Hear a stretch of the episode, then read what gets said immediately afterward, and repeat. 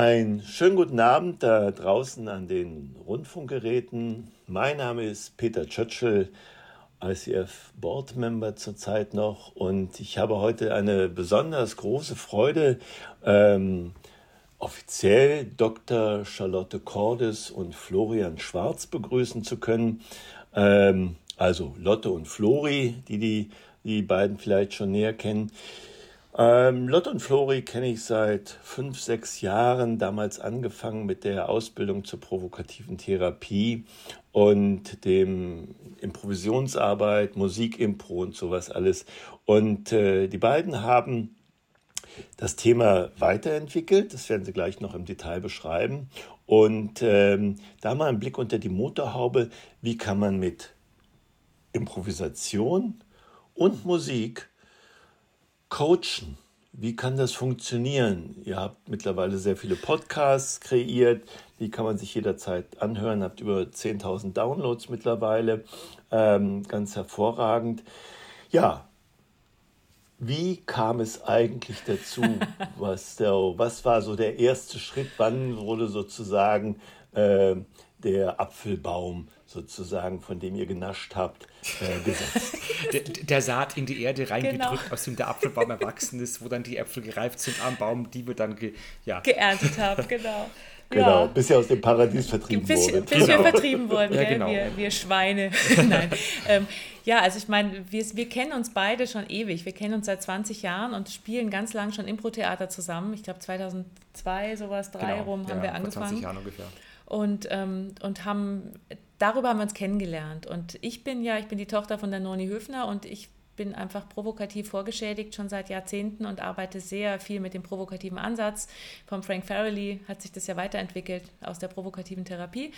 Und ja, der Flori kommt Genau, ich komme eigentlich von der Theaterszene, ich habe Theaterwissenschaften studiert, habe viel inszeniert, eigentlich vom Theater und äh, bin auch ins, ins, Institut durch dich, Leute, reingerutscht und dadurch äh, äh, auch zum provokativen Coach geworden. Und dann gab es eine wunderbare Synergie mit der Musik. Mhm. Und ja, und letzten Endes werden wir in den, unseren Coachings sehr szenisch, sehr humorvoll, sehr musikalisch, auch wenn es sein muss oder wenn wir dürfen.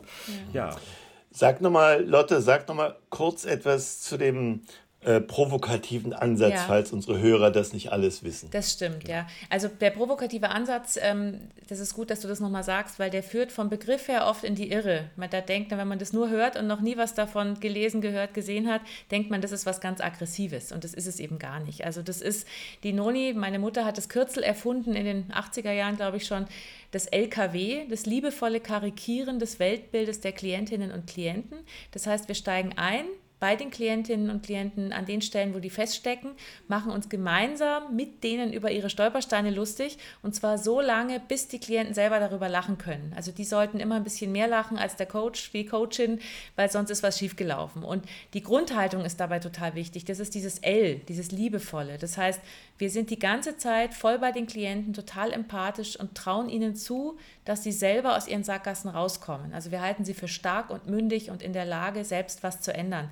Und wenn wir das nicht mehr denken, wenn wir die für schwache arme Würstchen halten, dann sollten wir nicht provokativ werden, weil dann wird es zynisch, ätzend, aggressiv in die Pfanne hauen und genau das, was wir nicht machen. Das ist so die Grundlage für unser Arbeiten, auch bei der Szenenarbeit. Das ist immer wieder wichtig zu sagen, dieses LLL, Wohlwollen, Wohlwollen, liebevoll, liebevoll, liebevoll.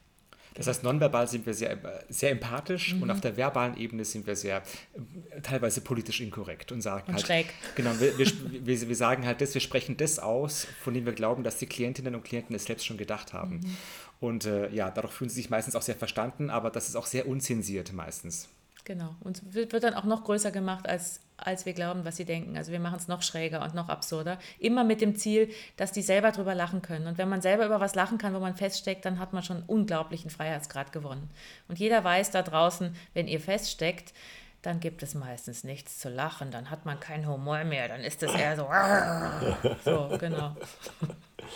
Also das ist der provokative Ansatz. Und jetzt, Florian, du bist ja nicht nur Theaterwissenschaftler sozusagen, sondern hast ja auch die Musik damit reingepackt packt. Genau. Wie passt das zueinander? Erklär ja, das mal. Ja, wir haben festgestellt, dass die Musik ein ganz, ganz hochgradig provokatives Stilmittel ist, denn wir kommen dadurch sehr schnell an die Emotionen ran. Die Musik berührt.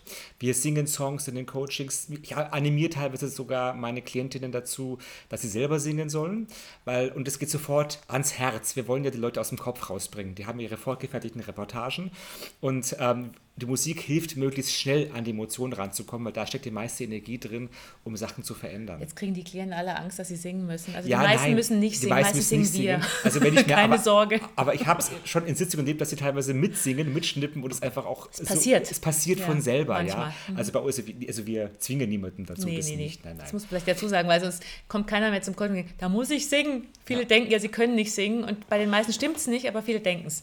Genau. ja. Genau. Aber ihr erreicht jeden sozusagen. Ich finde das äh, gut und spannend, da auf die Emotionsebene zu geben. Ja. Und dieses neue Format, darf ich sagen, mhm. was ihr entwickelt habt, also nachdem ihr ähm, die provokative Arbeit habt, äh, dann äh, spielt ihr beide mittlerweile zusammen ganz viel Impro-Theater auch. Wir sind zusammen bei Impro Goes Loose, das ist auch eine Impro-Gruppe, aber wir machen auch kein, also wir, diese Gruppe, das ist da, wo ich noch mitspiele, wir machen eigentlich kein klassisches Impro mehr, sondern wir spielen mit den Geschichten aus dem Publikum. Das heißt, wir holen uns auch Leute auf die Bühne, improvisieren mit deren Lebensgeschichten. Das ist im Prinzip so ein bisschen ähnlich wie das, was wir im Coaching in der Szenenarbeit machen, nur ohne Problem. Also im Coaching kommt meistens irgendein Thema und auf der ja. Bühne ist es halt aus dem Leben und manchmal kommen dann auch Sachen, aber da ist es, also da gehen wir nicht hin und sagen, was ist dein Thema, komm auf die Bühne, sondern was beschäftigt dich gerade oder, oder wir, wir, fragen irgendwie aus der Kindheit oder so oder was auch immer und dann, und dann gucken wir immer, dass wir auch da niemanden vorführen, dass die sich wohlfühlen, das ist auch uns immer ganz wichtig und dann wird es auch manchmal ein bisschen schräg. Und die Szenenarbeit, die ist wirklich, die ist entstanden eher wirklich aus dieser Mischung raus und ohne, dass wir wussten, was wir da tun. Also wir haben angefangen in den Coachings, der Flori war oft dabei auf Workshops und auf Kongressen und dann hat er mal ein Lied dazu improvisiert und hat mal so ein bisschen mitgecoacht und dann haben wir mal angefangen zu zweit so szenische Sachen reinzubauen in die Coachings, weil es uns halt so eingefallen ist in dem Moment. Und und haben gemerkt, was das für eine Wirkung hat auf die Klienten. Also es ist unglaublich, was da passiert ist emotional. Und wir hatten im, auf einem Kongress teilweise, hast du dann, hast du dann Lieder improvisiert und dann hat das ganze Plenum mitgesungen und die Klientin, die hat wirklich, die hat sich totgelacht, weil sie gesagt hat, mein Gott, ich kann nie wieder in der Situation wirklich ernsthaft mich aufregen, weil ich immer dieses Lied im Kopf habe. so, solche Sachen. Also wenn ich aus dem Fachlichen mal raufschaue, ist das in die Systemik einzuordnen, systemisches ja, Arbeiten? Absolut. Also wie Aufstellungsarbeit, Familienaufstellung, dass man da halt wirklich Begegnungen schafft.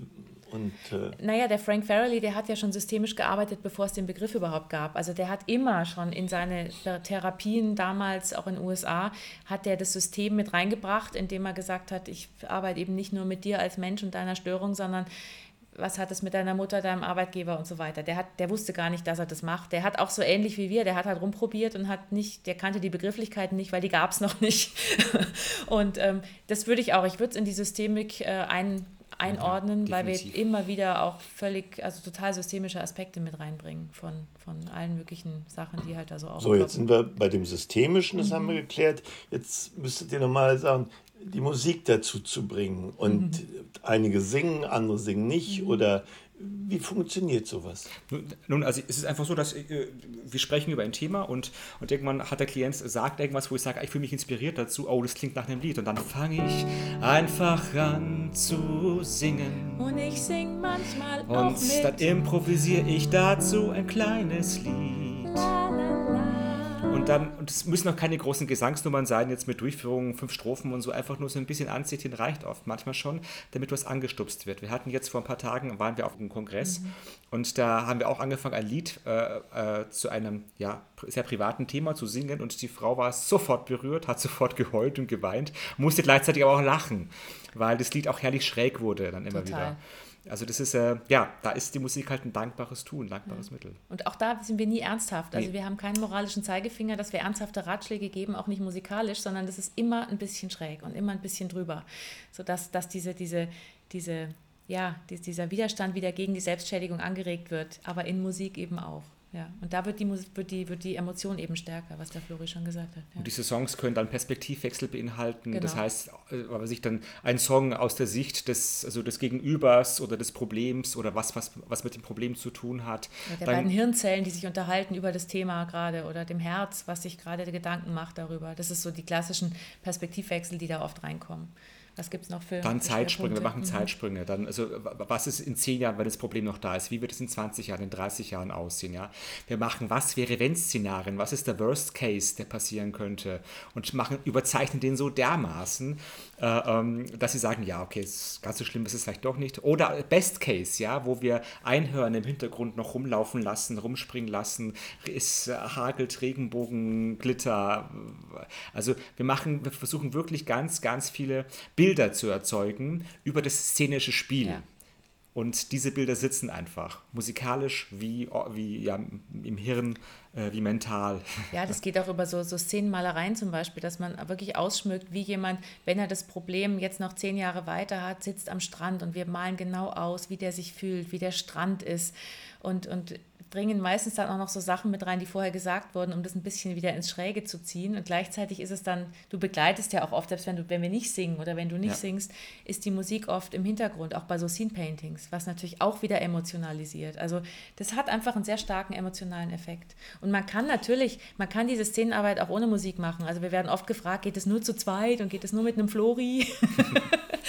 was nicht der Fall ist, weil wir können natürlich auch, ähm, also man kann ja selber auch in verschiedene Rollen schlüpfen, wenn man einzeln, wir coachen ganz viel alleine, also wir machen das nicht immer zu zweit, sondern wir machen das auch alleine.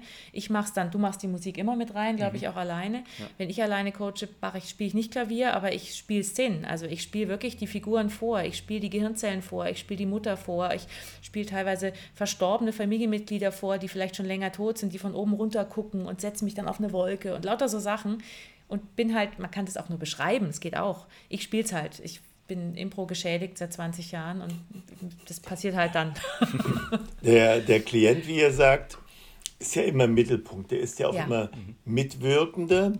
Und äh, es gibt also keine, wie man sonst in der Aufstellung Arbeit kennt, dass man irgendwelche Stellvertreter hat, sondern der Klient ist wirklich genau. mit dem Zentrum, im ja. Epizentrum sozusagen seiner selbst und äh, erlebt da, kriegt neue Bilder, kriegt neue Visionen. Ja. Äh, was daraus wird. Ja, der darf mitreden, das stimmt. Also es ist nicht, es ist keine One-Two-Man-Show, Two-Woman-Man-Show für den Klienten, ähm, sondern die dürfen natürlich auch was sagen. Wir sind sehr aufmerksam. Also wenn wir das auch on, wir machen das online viel, wir machen es auch live.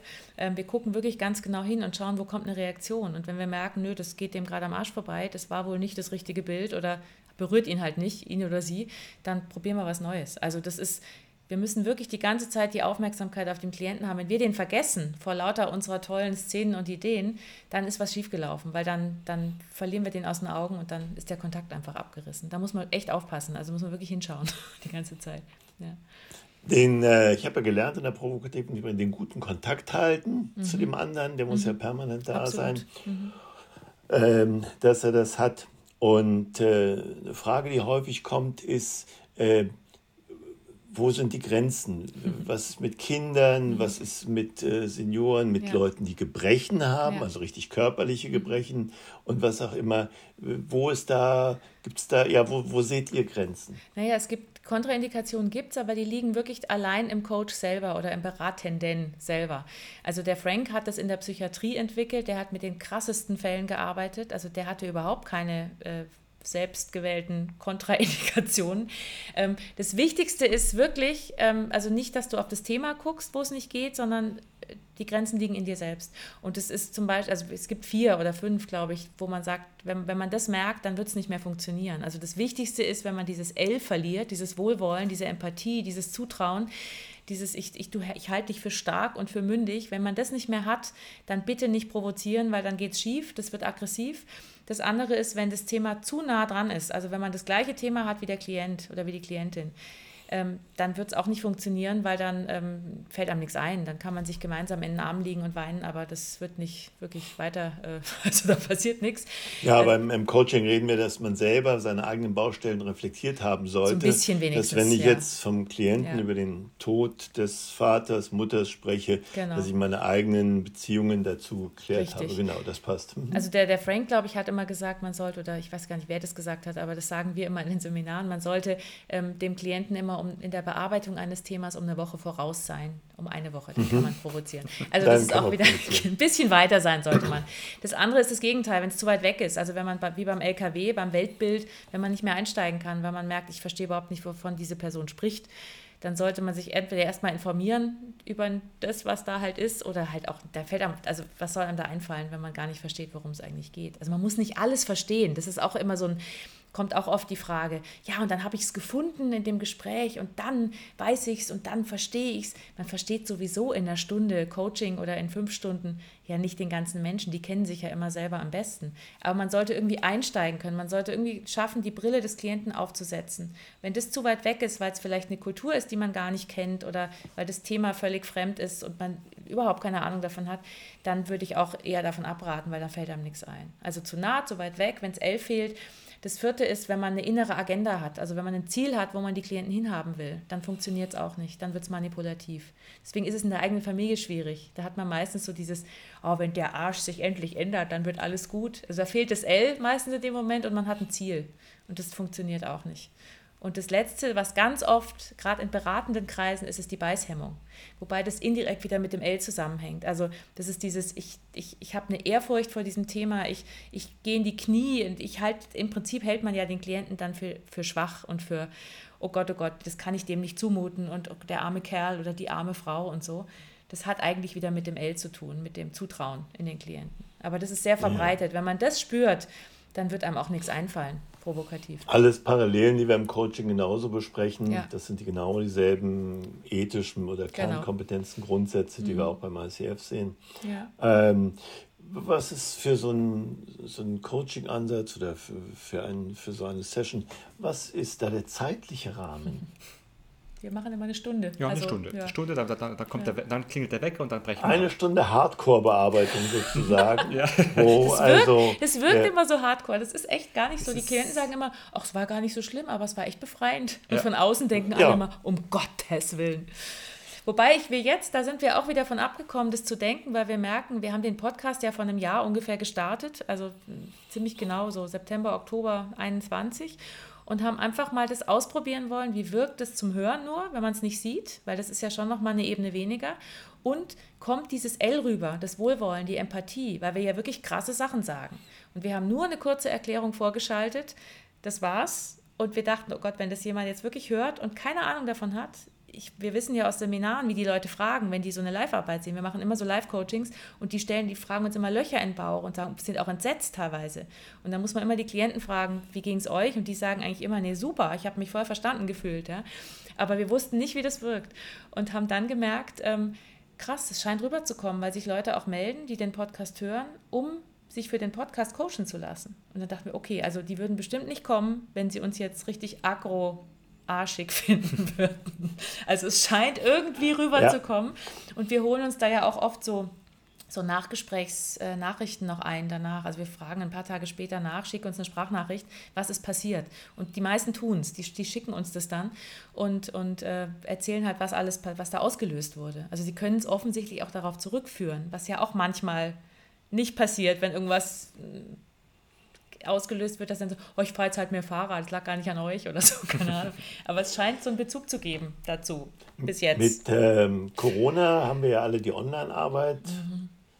äh, gelernt. Und wenn ihr das vergleicht, also Online-Arbeit, jetzt über Zoom oder was auch immer, und, und live, also wirklich, wenn ihr den Coachie vor euch habt, vor eurem Klavier, vor eurer Flinte, äh, gibt es da Unterschiede?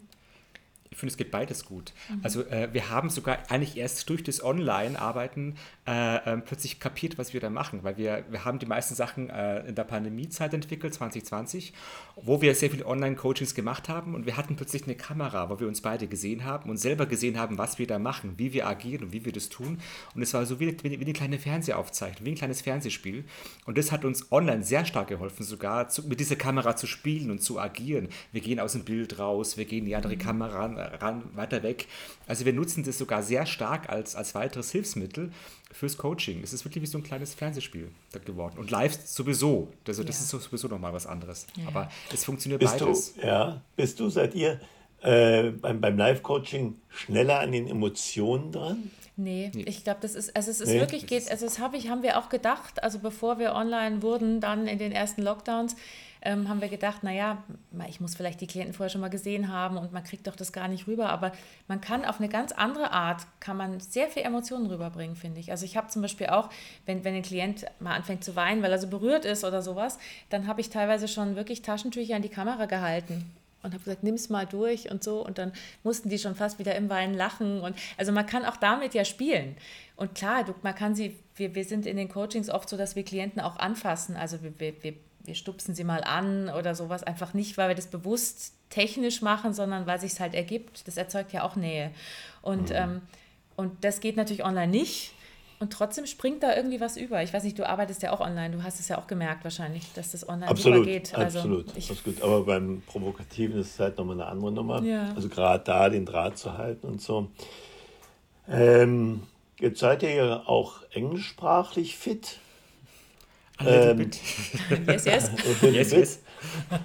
Und da wäre die Frage, also ähm, die, die, diese Methode, die ihr jetzt entwickelt habt, ist die auch kulturübergreifend? Ja, ja also würde ich ja. schon sagen, man muss halt sich Also wenn jetzt, was weiß ich, wir haben ja jetzt gerade viele Flüchtlinge im Land aus der mhm. Ukraine oder was auch immer oder anderen belasteten Zentren oder was auch immer, will da gar nicht zu tief eingehen. Aber wenn die halt mit einem anderen Kulturverständnis kommen, ich will jetzt keine, will jetzt nicht als Rassist auftreten, sondern nee, einfach weiß, nur sagen, dass, dass, dass zum Beispiel äh, die Türken haben eine andere Kultur ja, als klar. wir. Das ist nicht bewertend, sondern nee, so oder halt so. Mohammedaner ja. oder Italiener. Ja. Wie geht ihr damit um, mit unterschiedlichen Kulturkreisen? Naja, auch da musst du gucken, kann ich da einsteigen?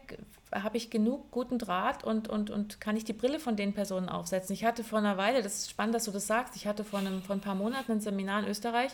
Da war ich, glaube ich, die einzige deutschsprachige äh, als Referentin.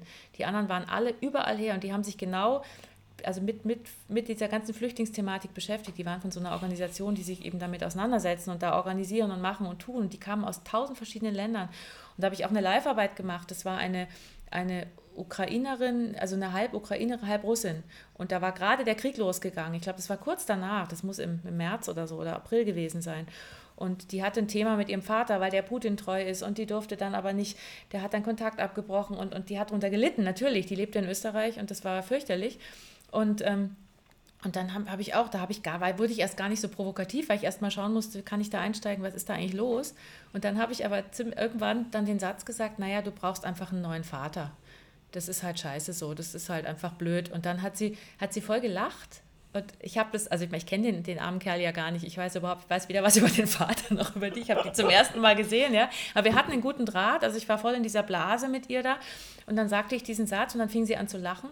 Und dann hat sie, das war ein zweitägiges Seminar und am nächsten Tag sagte sie, also das hat so gesetzt, sie hat sich so entspannt, weil das so absurd ist. Natürlich hat, will sie keinen anderen Vater und sowas, aber das hat sie so aus diesem, aus diesem, oh Gott, das ist alles so schrecklich und dieses Furchtbare rausgebracht.